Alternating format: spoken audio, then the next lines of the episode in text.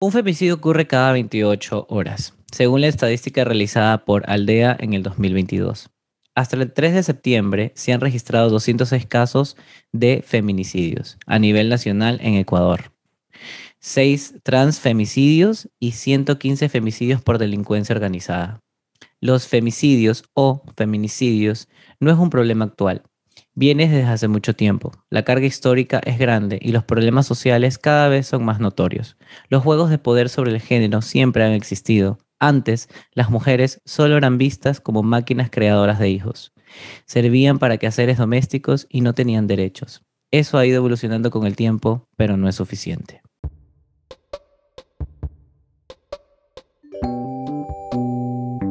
Bienvenidos a otro episodio de Diversidad Mental. Hoy, 30 de septiembre, es el Día Internacional del Podcast y quiero celebrarlo, si así puedo llamarlo, con un tema sensible pero que se necesita hablar. El tema de este episodio va dedicado a las mujeres, biológicas o por elección, que han sido víctimas de femicidios o feminicidios. Trataré junto con mi colega Katiuska Delgado el femicidio como demostración extrema de la violencia contra las mujeres. Hola, hola, ¿qué tal? ¿Cómo estás, Katy? Hola, Kevin, un gusto. Muchas gracias por la invitación. No, no, gracias a ti. Bueno, aparte de ser colegas, somos grandísimos amigos y este podcast ya se tenía que hacer juntos. Así que, bueno, coméntanos un poco quién eres, a qué te dedicas. Bueno, sí, como lo decías, ¿no? Eh, eh, soy tu amiga desde hace mucho tiempo y bueno, soy psicóloga clínica, al igual que, tú, estudié en la Universidad Católica Santiago de Guayaquil y bueno, ahora trabajo en, un hospital y también en mi consultorio privado donde atiendo pacientes. Y hoy eh, te agradezco por tocar este tema, que es bastante importante, pero que se generaliza mucho, ¿no? Eh, y estaba justo estaba trabajando algo desde los casos que llevo con los pacientes, desde mi experiencia analítica, eh, porque es un tema que nos remueve, ¿no? Y que ha venido, como tú lo dijiste al inicio, desde muchos años atrás, ¿no? Desde la existencia de la mujer como tal. Creo. así es. Entonces, eh, por eso en este caso yo estaba trabajando este, este título, ¿no? Que el femicidio como demostración extrema de la violencia contra las mujeres, porque así comienza la violencia. ¿no? ¿no? La violencia generalizada, la violencia de género y la violencia eh, contra las mujeres. Así comienza, ¿no? Y así se demuestra como al extremo ya eh, el femicidio como última... Como último eh, acto, diríamos. Último acto de, demostración a tanta crueldad, indolencia y violencia. Sí, sí, de hecho, este justo venía conduciendo, haciendo cosas de, del hogar y veía que van a destruir de este famoso caso, ¿no? Va este famoso caso de la abogada que entró a una escuela de policías y no salió con vida. Su mismo, su mismo esposo la mató dentro de, esta escuela de policías. Ya podemos imaginar cómo estamos en nuestro país al pasar este tipo de cosas de las instituciones. Y veía que como solución de estas tantas van a destruir el edificio que la mató. O sea, no, no fue un hombre, no fue una institución, no fue un crimen organizado, sino que fue un edificio, ¿no? ¿Hasta dónde estamos en estas estupideces, porque no tengo cómo llamarlo, ¿no? Eh, estas estupideces de venir a decir que un edificio y que hago esto y que hago lo otro, pero ¿dónde están las leyes? ¿Dónde está el gobierno? ¿Dónde está la máxima autoridad? Sí, la eh, por las redes sociales se lo ve a la máxima autoridad, pero no en ejecutar cosas, ¿no? Entonces sí, con esta boca quería hacerte la primera pregunta para ir desarrollando. ¿Qué es el femicidio? Bueno, es un tema que, y una pregunta que siempre la hacen, ¿no? Como está muy de moda ahora, ¿no? El, machismo y el, y el feminismo. Entonces, desde ahí viene este término eh, femicidio, ¿no? que se, es un asesinato intencional de una mujer, de hecho, por ser mujer. ¿no? Hay que destacar eso. Claro. Es el asesinato intencional por el hecho de ser mujer, ¿no? porque ahí no sería solo un homicidio, ¿no? Sería un asesinato, sería un femicidio por el hecho de ser mujer, de ahí viene ese término, ¿no? Pero las definiciones más amplias abarcan el asesinato tanto de una niña, ¿no? Como de una mujer ya adulta. Claro. Desde ahí parte todo esto del femicidio, no solamente como un acto de asesinar eh, de un hombre, no, también asesinan mujeres a otras mujeres, porque hay parejas de, de unión lésbica que asesinan también a sus parejas, pero no solamente por el hecho de ser mujer, sino por esta em, como encarnamiento de lo viril. ¿Ya? Entonces, mm. si has visto en, en estas relaciones eh, de parejas lésbicas que uno encarna la virilidad. Claro, la posición. la posición, esa posición inamovible de cómo viven en esta relación de pareja. No, yo hago de mujer y tú haces de hombre. ¿no? Mm. Esta, esta, este esta, este rol eh, muy funcional y muy normalizado, por así decirlo, ¿no? Entonces, vemos cómo eh, desde ahí nace este término que fue muy impuesto por muchos asesinatos de mujeres, ¿no? Eh, en, nuestro, en nuestro país no había este término de femicidio, en otros países sí, pero en nuestro país es bastante nuevo, ¿no? es bastante reciente. Y dicen, no, es que él no mata porque es, es, mujer, no, es, es un asesinato. No, porque ahí hay trasfondos, ¿no? Hay trasfondos de estos asesinos, de estas personas violentas, porque la mayoría, como te decía a un inicio, son eh, hombres que asesinan a las mujeres, ¿no? Eh, veía el caso de, un paciente que tiene 14 años, él ya con 14 años le pega a su novia, imagínate, ¿no? Entonces la golpea a su novia, pero comenzó desde niño golpeando animales, ¿no? Por ahí mm. surge la cosa. ¿Pero por qué? Porque el rol de él que quiere demostrar es un rol viril ante una eh, eh, posición familiar muy endeble, ¿no? Con una mamá muy sumisa que también se dejaba golpear por, un, por su padre, ¿no? Entonces, todo esto es como, eh, hay trasfondos. Claro. Sabes que yo hay historia. Exacto, sabes que yo tengo una fundación de animales. Cuando el chico me describía cómo golpeaba a los animales cuando era niño, Créeme que para mí fue muy difícil tratar este caso, pero ahora Ya, ya, ya, ya, no solo maltrata animales, ahora golpea a su novia. Ya trasciende. Exacto. Y ya eh, es una situación que se estaba saliendo de control, cosa que las autoridades de la institución donde él estudia, pues dijeron, no, tiene que ir a terapia psicológica porque aquí hay algo que no anda bien. Imagínate, 14 años, y la, la madre, cuando yo la entrevisto a ella, me dice que desde niño él maltrata a los animales, que es muy violento también con ella, con otras mujeres que están dentro de casa, con las niñitas de la escuela, pero que ella pensaba que esto era normal, ¿no? Porque era un niño de carácter fuerte, ¿no? Ah, eh, ahí, desde ahí surge todo, ¿no? Que hay que investigar la raíz de esa problemática, no solamente el, el, el, hecho de decir femicidio, sino la raíz de este problema, ¿no? Que viene desde la infancia también, ¿no? Que viene desde estos ejemplos, desde estos núcleos familiares. Sí, sí, sí. Sobre todo también de estas guerras de poder, ¿no? De como lo veníamos hablando. Esto ha venido revolucionando el hecho de, que las mujeres tengan derecho a votar, tengan palabra, puedan trabajar, no sean solamente puestas al hogar, ¿no? Como, ¿cómo, ¿Cómo explicarlo? Viene también de estas creencias religiosas de que la mujer salió de la costilla de Adán y que me acuerdo tanto de una frase que me quedé impactado, me reí sarcásticamente que decía que la mujer virtuosa es corona de su esposo. Yo me quedé así como que, o sea, eres un objeto. O sea, y me acuerdo que estaba... Objeto del hombre. Exacto, estaba con, con mi novio y yo le digo, ¿qué? O sea, eh, no, no, podía reaccionar y solo me comencé a reír y ya era muy notorio porque la casa era como que embestida en este cristianismo, en este, esta mujer abnegada, de que la mujer es el cuello de la cabeza del hombre y el hombre es la cabeza del hogar, ¿no? Vemos cómo está el machismo implantado en la religión, de que tú eres segundo plano y tienes que someterte a tu marido. Es como que empecemos por ahí, por, por lo, el contexto histórico, social, lo que podamos hablar.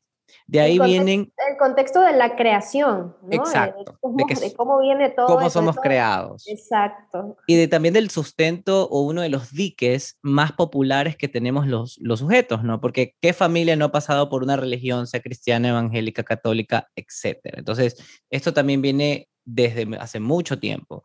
Luego vienen estos, estas revueltas de las mujeres de querer este, trabajar, querer tener una carrera, querer no solo ser madres, sino ser alguien, ser sujeto, ¿no? Porque estaban muy objetadas, muy objetadas por el patriarcado, por la sociedad, por este, esta guerra de poder del hombre, de que todo quiero ejercer. Y ahora hay un viraje, ¿no? Porque bueno, también vemos que existen mujeres trans, que no necesariamente son mujeres biológicas, pero son mujeres por elección.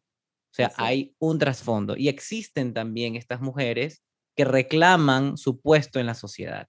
Como no nacieron con el órgano reproductor femenino, son rechazadas y muchas veces no es que encarnan a la mujer, sino que ellas quieren ser mujer trans porque están por fuera de la norma y eso les da un nombre, no necesariamente es psicosis, no necesariamente son perversas, sino que son mujeres y esto les da un nombre, un significante, este trans, mujer trans. Entonces esto también ocurre en nuestra sociedad.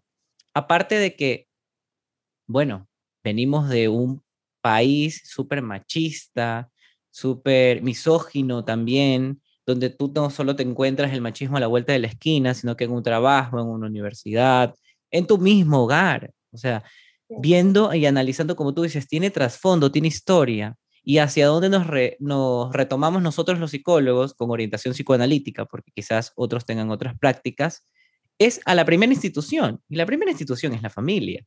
Así es, el núcleo familiar, ¿no? La construcción de todo, el sistema que, lo, lo, constituye, como tú decías, desde estos inicios. Entonces, si, si vemos desde ahí, de la raíz, de esta formación, de esta estructura familiar, ya hay la cabeza del hogar que tiene que ser el hombre y la sumisión de la mujer que tiene que ser la ama de casa, la que cuida a la familia, ¿no? La que se queda en casa y el hombre sale a trabajar. Esto es lo que nos han enseñado desde muy chiquitos a todos. La natural. La, construcción del núcleo familiar natural, tradicional y que tiene que ser. Entonces, cuando tú preguntas por qué tiene que ser así, no se dan cuenta y normalizan esa desigualdad. ¿no? Hay una desigualdad ahí, una desigualdad muy marcada. Como tú mencionabas los del psicoanálisis, Freud tenía, eh, como decía desde sus primeros estudios, de que la mujer eh, como que envidiaba el falo de este niño. El pene. Pero no, no es que eh, envidiaba o envidiamos el, falo o el, órgano reproductor masculino, sino esta, esta desigualdad o estos privilegios que tiene este otro. Este otro, este otro que es empoderado desde que nace, ¿no? Tú ves cómo, cómo eh, se, empodera desde, desde que nace a un niño, ya con tantos privilegios. Desde la historia, como tú decías, desde después de Cristo, antes de Cristo y todo lo demás, cómo el, el, el, núcleo, de la raíz de todo esto de la virilidad impone la desigualdad por, por completo, ¿no? Entonces, desde ahí es que viene desde esa raíz la lucha que se hizo desde los años 80, 90, ¿no? Desde por ahí viene esta lucha que las mujeres han tratado de imponerse más como esta lucha feminista, ¿no? Pero ahí, ahí hay un tema eh, particular, Kevin, que sí me, me, gusta bastante tocar, que no lo tomemos como un tema de moda, ¿ya? Porque el feminismo no es un tema de moda, ¿no? No es por ser mujer ya eres feminista, no no por ser hombre eres machista, no, ahí hay que trabajar las cosas, ¿no? Porque si tú luchas desde cualquier causa, ¿no? Porque si yo lucho desde defendiendo animales con mis traumas encima, no voy a poder defender a los animales. Si yo lucho con mis traumas encima por el maltrato, la violencia, los asesinatos, las desapariciones, si no trabajo esos traumas, no voy a poder luchar de un feminismo o de, o de una ideología pura, una causa real, sino desde los traumas. Y eso conlleva a otro extremo, también marcado de violencia. El odio, el discurso de odio. El discurso de odio ante esta virilidad, ¿no? Entonces, ante estos privilegios. Cuando nosotros tenemos que ir a, trabajar, bueno, si, si, ustedes están practicando esta, eh, lo del psicoanálisis, bueno, ir a análisis, sino a otras terapias que ustedes elijan, pero trabajar ese trauma, eso que movilizó ese odio a la virilidad o a la, o a la feminidad, ¿no? Porque aquí viene una, una, eh, algo que yo estoy trabajando en mi análisis muy marcado, que eh, estas, las posiciones, ¿no? Las posiciones de la feminidad y las posiciones de la virilidad. ¿Ya? Cuando eso, tú sufres muchísimo, bueno, yo sufrí muchísimo en mi adolescencia esta, de esta posición, porque yo tengo una posición muy viril, ¿ya? Este, Y, eh, Sabemos. Es bastante, es bastante complicado en nuestra sociedad tener una mujer con una posición viril. Claro, fuerte. no encaja ahí, ¿no? No encaja en ningún lado. Ahí no está en el lado de las mujeres con, con su feminidad así a flor de piel, ¿no? Y tampoco en este lado de la virilidad por completo de los hombres, porque ahí te ven como hay algo que no anda bien. No sé si han visto este programa de Hey Arnold. Ya. Helga. Helga, ¿no? Ahí está. Y, y, hay cosas ahí en este dibujo y en muchos otros dibujos y en muchas otras películas. Por ejemplo, esta película de Mi Simpatía, que la convierte en esta gente llena de virilidad, que la convierte en una Miss, así como tiene que ser una mujer. ¿no? Entonces, desde ahí ya vamos transgrediendo y vamos violentando, pero no nos damos cuenta, ¿ya? No nos damos cuenta de, esa violencia, porque no, para, para llegar al femicidio, que fue la pregunta que hiciste al inicio, para llegar al femicidio hay que, hay que visualizar desde ese trasfondo claro. la violencia, ¿no? La violencia que hay y que se transgrede y la normalizamos en todos los hogares y en toda la sociedad. Aparte de eso, ¿qué seríamos nosotros sin historia? O sea, si no miramos hacia atrás, si no vemos en retrospectiva, seríamos como vivir el día a día. Y sí, vivimos el día a día, pero tenemos una carga histórica, tenemos abuelos, tenemos ancestros, tenemos este árbol genealógico, y ahí es donde yo voy, ¿no? O sea, a ver, me ponía a pensar en este caso que a mí me removió bastante de, de la abogada. Mm. Culpamos a la institución, sí, hay culpa, pero también hay culpa en cómo se cría un hombre. como tú muy bien lo dijiste. También. ¿Cómo es la crianza? Pensemos. Toquemos este tema que es importante. ¿Qué pasa cuando nace un niño? Deja hacer lo que quiera, que se revuelque, que, que chacharee, que tenga una novia, que tenga otra, que ande de player, se normaliza, se toma de broma. Ay, mi hijo, el papi de las nenas, como sea. ¿Qué pasa con las niñas? No, la niña va de rosado, tiene que usar falda, no puede estar sucia, no puede andar revolcándose por el piso, no puede hacer ciertos deportes porque son de hombres, no puede regirse a carcajadas porque es una dama. Entonces, ahí vemos la, también la diferencia, ¿no? En la crianza.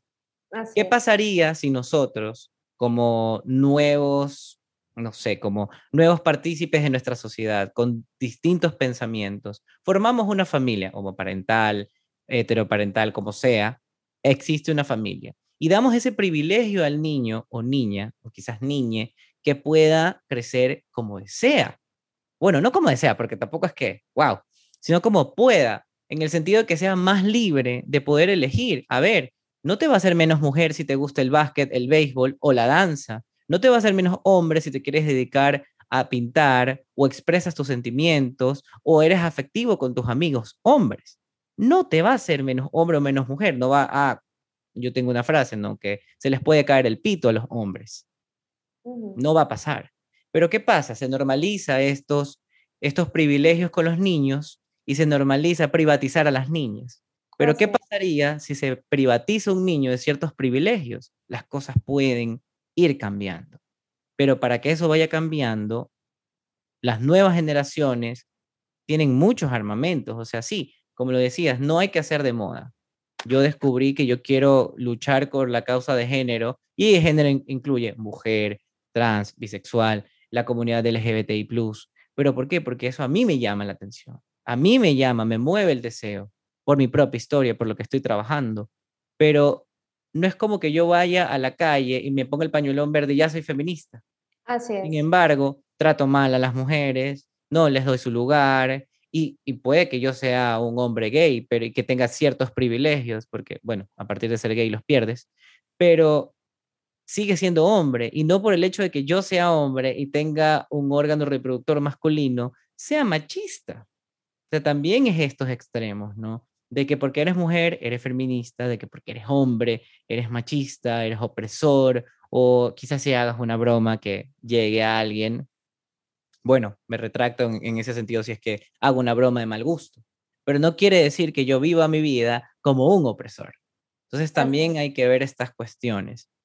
Por, eso, es, por eso es importante, Kevin, disculpa que te interrumpa antes de que se me vaya la idea, por eso es importante implicarte en tu terapia, en tu trabajo, y descubras estas raíces de por qué. ¿Por qué te mueve el deseo de defender a las mujeres, por ejemplo? Este, este, estos grupos feministas, ¿no? Que son importantísimos. Todos estos grupos que luchan por una causa. Pero ahí está el punto de que nosotros tenemos que conocer por qué. ¿Por qué voy a apuntar a esta causa? ¿Qué me moviliza? Y a partir de eso, trabajar eso que me moviliza. ¿Para qué? Para que con argumentos y fundamentos lógicos, sintientes ¿no? y firmes, poder luchar contra esta, eh, con esta causa y contra esta sociedad que está eh, muy em, eh, cerrada. ¿no? Vimos, como tú decías, en este caso de, la abogada María Belén Bernal, van a destruir, van a como dijo el presidente Lazo, este, van a demoler el edificio donde ella fue asesinada, o sea, demoler. Y como dijo la mamá de ella, ¿no? la señora Elizabeth, eh, eso es un simbolismo. Yo no necesito simbolismo, necesito respuestas. Las respuestas las necesitamos todas, porque en esta ocasión fue María Belén Bernal y se hizo un boom, se hizo viral, porque fue, en, fue asesinada en la escuela de policía. Pero todas estas mujeres que han sido asesinadas, Kevin, y que no se han viralizado, ¿qué pasa con ellas? Porque son muchísimas, ¿no? La estadística, o sea, es impresionante desde enero hasta agosto y ahora ya septiembre, las estadísticas son impresionantes de todas estas mujeres de todas estas mujeres asesinadas, ¿no? Y ahora lo volvieron a, actualizar y son más casos, son 247 casos de estas mujeres que han sido así, así, eh, silenciadas y asesinadas y que no se han viralizado, no se han viralizado. Entonces, ¿qué pasa? Nosotros conocemos un caso mm. muy cercano, ¿no? Que lo vivimos a, flor de piel y lo vivimos muy cerca, ¿no? Y que no se ha hablado de eso y que fue silenciado y quedó ahí, ¿no? Entonces, ahí es donde nosotros nos ponemos a pensar, ¿qué pasa con eso? con este silencio sepulcral de autoridades, de la misma sociedad civil, que somos nosotros todos los ciudadanos, con esto, estos gobiernos, con todos estos poderes ¿no? autoritarios, porque si tú ves cómo, cómo, se, son, cómo se manejan la ley, desde ahí ya ves desigualdades y privilegios. ¿no? Entonces, eso es lo que nos, nos remueve a pensar, más allá de los femicidios, más allá de la violencia, cómo son estos trasfondos, ¿no? Cómo son silenciados todas estas, estas, estas situaciones, ¿no? Porque un tema que se hace viral, tú sabes que es momentáneo, esto es como algo del Hoy estás, mañana no. Exacto, ya algo del momento, de aquí lastimosamente esto es así, tan real, vimos una realidad tan cruel y tan indolente que ya en unos días este tema sale otro tema que llama la atención o viene otro artista, ya en, un, en uno, creo que el otro mes es el concierto de, de, este reconocido artista Bad Bunny y la gente se olvida, o viene un feriado y la gente ya se olvida del tema y hasta que vuelva a sonar otro tema. Entonces, no, ahí tenemos nosotros que pensar porque tenemos que apersonarnos de todas estas causas porque todos estamos involucrados en estas problemáticas sociales, todos. Entonces, no es el tema del momento, porque el tema del momento vamos a hablar, no, hay que hablar los 365 días del año y, y criar, como tú decías, de manera distinta a estas niñas, a estos niños, para que no eh, sean los, los, futuros femicidas o no sean los, los próximos eh, eh, que, que, ejerzan la violencia como una respuesta o como su única respuesta. Porque, por ejemplo, yo tengo casos de, en, en mi consultorio de hombres que también sufren violencia. Entonces, ¿Y quién habla de eso? Exacto, nadie lo habla, ¿no? Y las estadísticas también están ahí. Entonces, ahí hay, que ver el tema eh, de que la violencia es una respuesta, una respuesta a todo esto insoportable y a todo este horror con el cual vivimos día a día. ¿Y sabes qué me pone a pensar con lo que, dice, eh, lo que dices de la respuesta? Es que para que exista una respuesta, tuvo que acontecer algo. O sea, tuvo que pasar algo a este sujeto para que responda. ¿Ya? No es que ah, de la nada nació violento. Ay, nació violento. No, yo creo que sí. Eh, somos sujetos como una tabla rasa que nacemos en blanco y a medida que nos vamos criando vamos tomando salidas, respuestas, caminos. Y para que exista esta de la violencia, de finalizar el acto, lo veo como un performance, ¿no? De finalizar este acto, matar a una mujer por celos, por amor, porque no es que, ah, no, es que si, la mató no es amor. No, sí, hay amor sin ley y muchas veces, si esa persona dice que la mató por amor, pues la mató por amor. No hay un amor más. Mortífero, Exacto. Un amor mortífero, no tuvo ley y la quiso matar o se obsesionó o ese tipo estaba loco, no sabemos. Pero, a ver, el hecho de que exista como respuesta violencia, hay que también indagar en ese sujeto, ¿no? ¿Qué pasó en su infancia? ¿Qué traumas lo vino eh, a marcar y por qué responde de aquella manera, ¿no? Creo que cuando uno se apersona en estos casos, por los dos lados, ¿no? Puede ir uno porque violentó, como tu paciente que desde pequeño está yendo porque la institución lo, lo obligó, y también del otro lado, una mujer que viene violentada, ¿no? Entonces, o un hombre que viene violentado. Quizás en el primer momento, el primer acercamiento no es cuestionar a fondo aquello o qué hubo por ahí, sino sostener eh, la transferencia, darle un lugar, un espacio, que se permita hablar, que no se sienta el mismo violentado o presionado, o ella violentada o presionada. Y, otras respuestas también, que sepa, eh, que vaya construyendo el, este sujeto otras respuestas, que hay otras formas de responder tan violentas, tan intrusivas, tan opresoras, ¿no? Que no sea la violencia, porque la mayoría de las personas que estamos acá hemos vivido en entornos y en ambientes familiares muy violentos. Entonces, ¿qué tenemos? ¿Qué, qué, otro ejemplo tenemos, Kevin? O sea, no tenemos otro ejemplo. No tenemos la sumisión extrema o tenemos la violencia extrema, o sea, no tenemos un equilibrio ahí. Por eso hay que implicarse en, en la pregunta de decir, a ver, ¿qué está pasando conmigo? ¿Ya? Pero no lo vemos, así lo hemos normalizado. Entonces vivimos en relaciones de muchos años o matrimonios de 20, 30, 40, 50 años donde la, la señora es violentada a diario, ¿ya? Por este hombre o también la mujer es eh, violenta al hombre por años. Entonces los niños ven todo eso y es, son su primer ejemplo. No, se normaliza y se replica. Es que esto es amor, me decía una paciente. No, es que yo creo que él me pega porque esto, eh, él me ama y quiere que yo sea igual que su mamá, una dama correcta. Entonces, como yo no soy así, pues por eso me pega, porque su padre le, le pegaba a su mamá, la corregía de esa forma, entonces era ella demostración de amor, ¿no? Entonces, sacarla de esta posición o que ella mismo se dé cuenta de, de que dónde está ubicada en esta posición de goce mortífero es muy, muy fuerte, o sea, es muy difícil. Y, movilizante. y es un trabajo que lleva muchísimo tiempo. Te digo porque llevo trabajando varios casos con pacientes así que realmente yo me quedo admirada de cómo ellas y ellos han ido trabajando y se han ido implicando, porque no solamente es, ah, no voy al psicólogo, no, es implicarse. Claro. Y eso lleva muchísimo tiempo. ¿Ya? Entonces, ahora tienen otras alternativas, por ejemplo, la música, hay este, otras pacientes que hacen eh, muchos cuadros en el arte, escriben, ¿no? Tengo una que escribe poesía, o sea, ya hay otras vías de salida para esto que no soportan y ya no es la violencia, por ejemplo.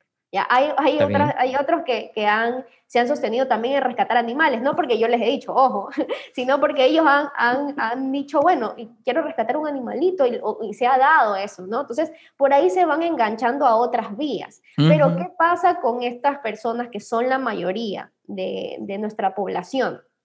Que no, que no se moviliza por completo. Entonces, ahí siguen subiendo las cifras. Y ahí es donde nosotros nos preguntamos qué pasa con la salud mental, que no es una prioridad de nuestro país. Exacto, exacto. Muy buena pregunta, de hecho. Es más, sí, hay atención gratuita en los hospitales. Pero ¿cómo es esta atención? Exacto. es complicada. aparte, es como un no, no es como un derecho. Me, me, me captas, o sea, no es como que esté en una constitución de la salud mental es un derecho.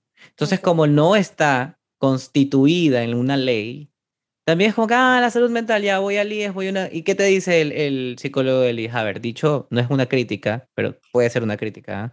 pero igual es como, ¿qué te dicen los pacientes que... Yo he tenido pacientes que me dicen, ah, yo he ido al IES, pero fue una vez y no volví para dos, porque me dijo tres, cuatro cosas, me votó los 15 minutos y me separó para dos meses después. Y yo le dije, ¿y cómo te sentiste? Que no servía para nada. Le digo, bueno, acá es diferente. Me o me mandaron al psiquiatra, que eso es lo que... También, la pastillita. La pastillita usted necesita psiquiatra, no psicólogo, ya conmigo no venga más, ya lo voy a derivar al psiquiatra. Yo me quedo así como que, hey, y no solo un paciente, son muchísimos pacientes que repiten este discurso y obviamente hay posibilidades que sí sea cierto. Y bueno, conozco muchos colegas que son médicos y sí me dicen que es verdad todas estas afirmaciones de los pacientes, ¿no? Entonces, ahí es donde nosotros tenemos que decir, a ver, ¿qué está pasando también con los psicólogos? ¿Qué está pasando con estos profesionales? De la salud mental que tienen que remover esta, esta posición y que también tienen que trabajar eh, en su parte terapéutica porque hay algo que no anda bien ahí. Claro, o instituirse mucho también. O sea, este hecho de que no, en el IES tienes que ser, hemos escuchado, creo que en una mesa reunidos, de que no puedo hacer psicoanálisis, no puedo hacer tacos, necesitan respuestas. A ver. Puedes hacer psicoanálisis. A ver. Y es ahí donde yo digo, a ver, que uno no ande diciendo a cada rato psicoanálisis, psicoanálisis, psicoanálisis, Freud, Lacan, Tacatá, Miller. No. Pero, ¿cómo hace uno psicoanálisis? Bueno, pues, pues hay psicoanálisis aplicado, hay psicoanálisis en la manera de intervención, en cómo tú escuchas, en lo que devuelves, cómo trabajas. No es el hecho de darle la respuesta y que ya, se vaya. Bueno, para eso vaya un coach de vida. O sea, no, sin cero críticas, pero si usted quiere escuchar lo que necesita escuchar, está en el lugar equivocado. O sea, aquí no es que se viene a, ay, el psicólogo me dijo que yo estoy bien y tú estás mal, así que voy a seguir. No, aquí se viene a trabajar. Ejemplo, tuvo un caso que vino como tres, cuatro sesiones, pero me tomaba como, eh, me pagaba y me tomaba como si yo era su hora de chisme y su hora de cuento y, era como que, claro, hacía mis intervenciones, trabajaba, pero, pero no llegaba. No llegaba. Pero ahí está la, resistencia de este paciente. ¿no? Ajá, no llegaba. No llegaba hasta que yo dije, bueno, aquí llegamos, te voy a, derivar. No, que, no, te voy a derivar eh, mejor así, creo que esto te funcionaría mejor a ti y yo continúo con lo mío, ¿no? Porque cuando uno ya ve que esto es muy repetitivo y que solo vienen a pagarte, eso es lo que me pasó, a pagarte y no trabajan y está ahí, y tú estás ahí, ahí, ahí, ahí, ahí, bueno, yo preferí derivar. Dije, derivo.